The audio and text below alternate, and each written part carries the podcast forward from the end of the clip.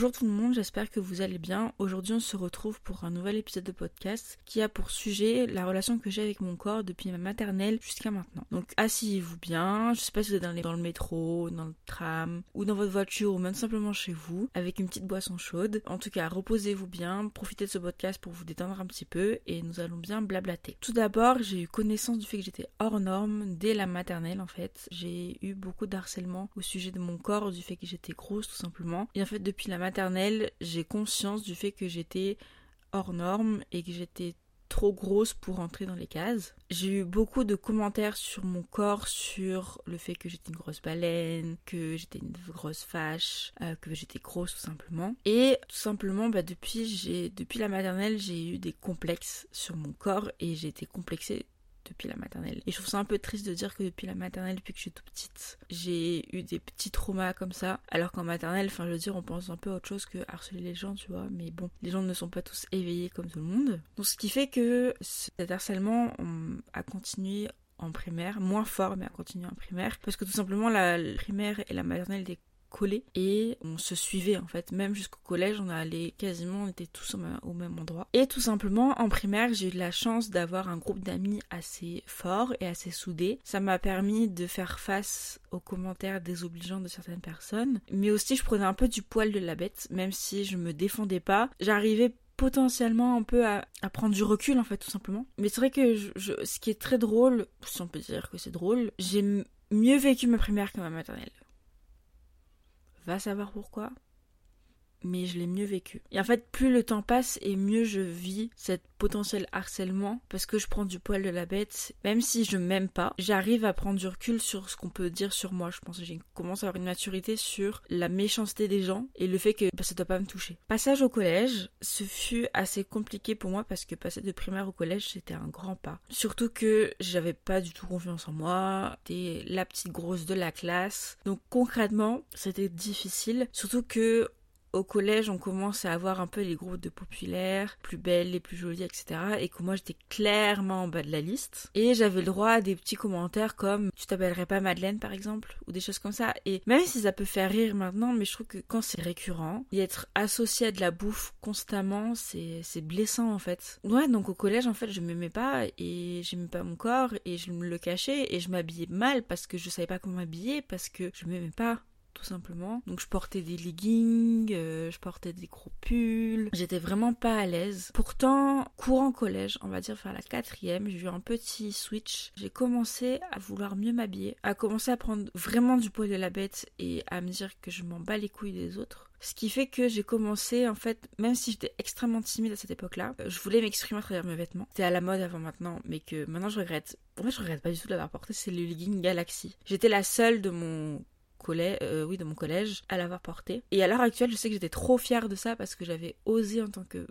fille grosse de porter ça. Et que ça se voyait pas sur les filles grosses c'était que des filles euh, hyper minces hyper longélignes et ça m'a fait extrêmement rire aussi c'est que j'ai lancé des tendances entre parenthèses au collège. Alors qu'au départ j'étais insultée. J'ai été la première à porter des creepers et des Doc Martens à mon collège. J'ai été remarquée par rapport à ça sur le fait que par exemple on m'a dit que ah tu vas au cimetière après, euh, tu veilles les morts, patati patata vraiment quelque chose de très euh, très intelligent. Mais au final, quelques semaines après, je vois tout le monde avec des Doc Martens et ça me faisait bien rire parce que je fais moi on m'insultait, enfin on faisait des remarques sur mes tenues, mais par contre, vu que maintenant les populaires portent des Doc Martens, bah ça passe. Donc ça me fait extrêmement rire. Qu'au final, les tendances, c'est vraiment n'importe quoi. Et il suffit de pas grand chose hein, pour que ça devienne ringard ou pas. Petit aparté, habillez-vous comme vous voulez, tout simplement.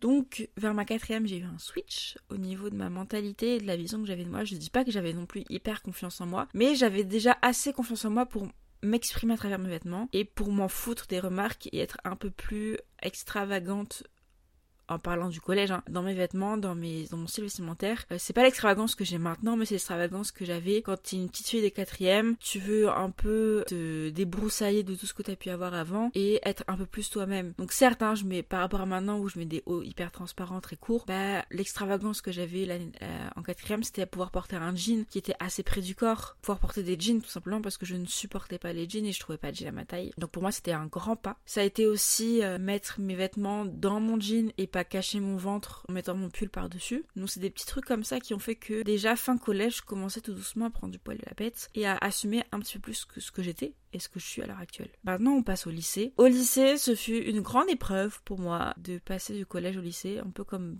de la primaire au collège, je pense, comme tout le monde. La seconde a été très compliquée. J'ai même fait une chute de tension à la fin de l'année quand je me suis euh, détendue en disant ok, mon année est terminée. J'ai passé trois semaines au lit. On était en plein mois de juin. J'avais froid alors qu'il faisait 30 degrés. Je, je, vivais à Montpellier à cette époque-là. Donc pour vous dire que mettre un pull en juin, c'est que vraiment j'étais pas bien.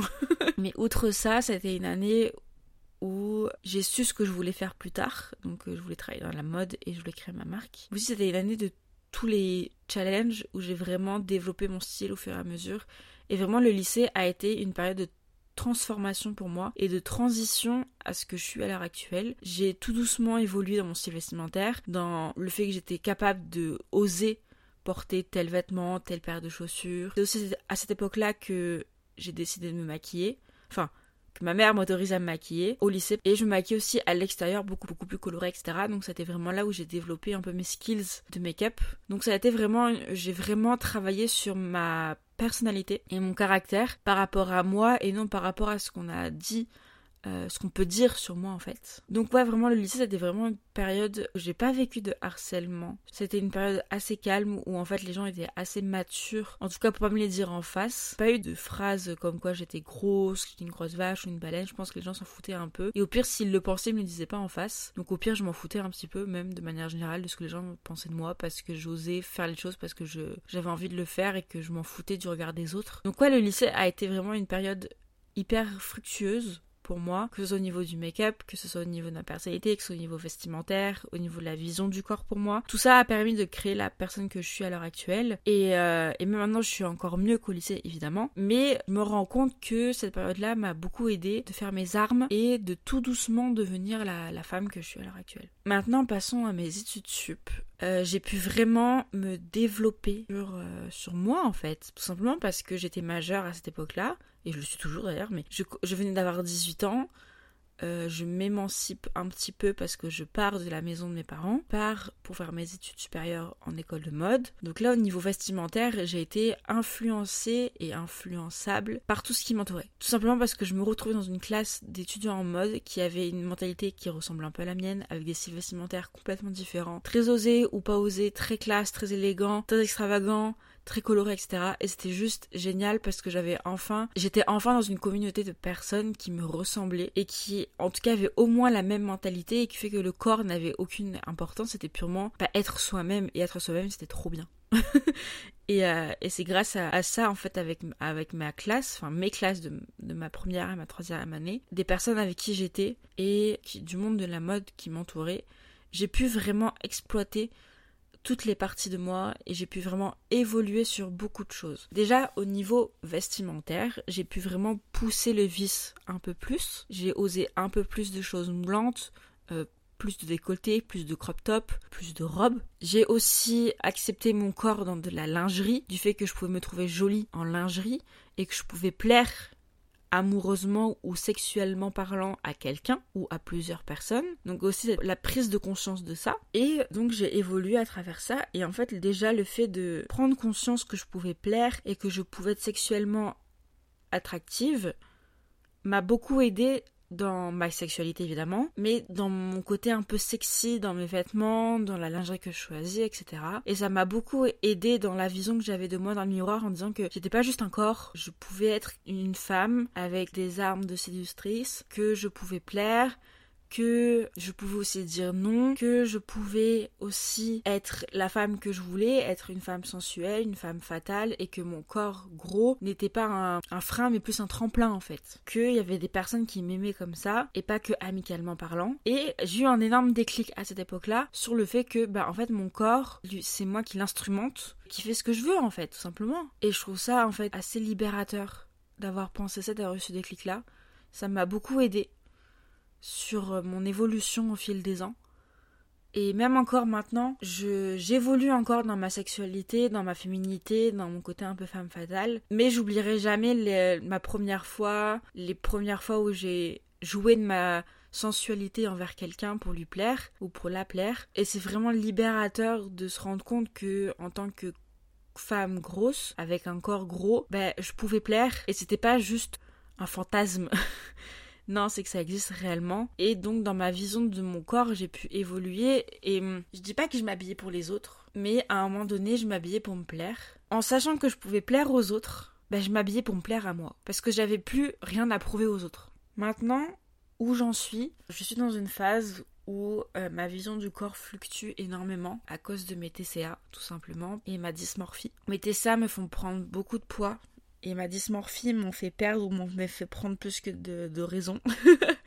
Euh, visuellement parlant en tout cas. Mais de manière générale, je suis assez constante sur le fait que je me trouve belle, que je me trouve sensuelle, que je me trouve sexy, que je me trouve fatale, que je me trouve adorablement mignonne, que je me trouve trop belle, que j'adore mon corps, et ça, ça ne changera pas. Même s'il y a des moments où je vais moins l'aimer, la finalité, je vais toujours l'aimer. C'est tout simplement ça. À l'heure actuelle, je n'arriverai plus, je ne veux plus en tout cas, retourner dans la case où je détestais mon corps. Ça peut m'arriver une journée ou deux de pas l'aimer parce que je suis mal lunée, parce qu'il s'est passé ci, il s'est passé ça, et j'ai des pensées intrusives dans ma tête, ce qui est totalement normal d'ailleurs, enfin normal non, mais dans le sens où vous avez le droit d'avoir des journées, même en fait la confiance en soi c'est pas c'est pas longiligne, c'est très ça varie beaucoup. Vous avez des hauts et des bas. Et s'il y a des jours où vous aimez plus que d'autres, où vous vous détestez plus que d'autres, bah c'est totalement normal. C'est normal de pas pouvoir s'aimer tout le temps. Pour moi, c'est un travail qui est extrêmement fatigant. Donc ce qui fait que ben s'il y a des jours sans, bah il y des jours sans, il faut pas non plus se donner martel en tête. Au contraire, ça risque d'empirer les choses tout simplement. Et des fois, il faut juste, comme quand vous prenez la vague, vous vous laissez porter. J'espère que cet épisode vous a plu. En tout cas, moi, ça m'a fait du bien d'en parler. Je me suis rendu compte de pas mal de choses en vous parlant. Je fais un peu ma thérapie toute seule en parlant devant mon micro. J'espère en tout cas, voilà, que cet épisode vous a plu, que les autres épisodes vous ont plu, et j'espère que les prochains vous plairont tout autant. En tout cas, j'ai toujours autant de plaisir à les enregistrer pour vous et à les publier. Merci encore pour tout votre soutien au sujet de mon petit bébé, mon petit projet qui est, ce podcast-là. Je suis extrêmement reconnaissante de tout ce que vous m'apportez quotidiennement. Merci énormément pour votre soutien. Je vous fais de gros poutous et à la prochaine.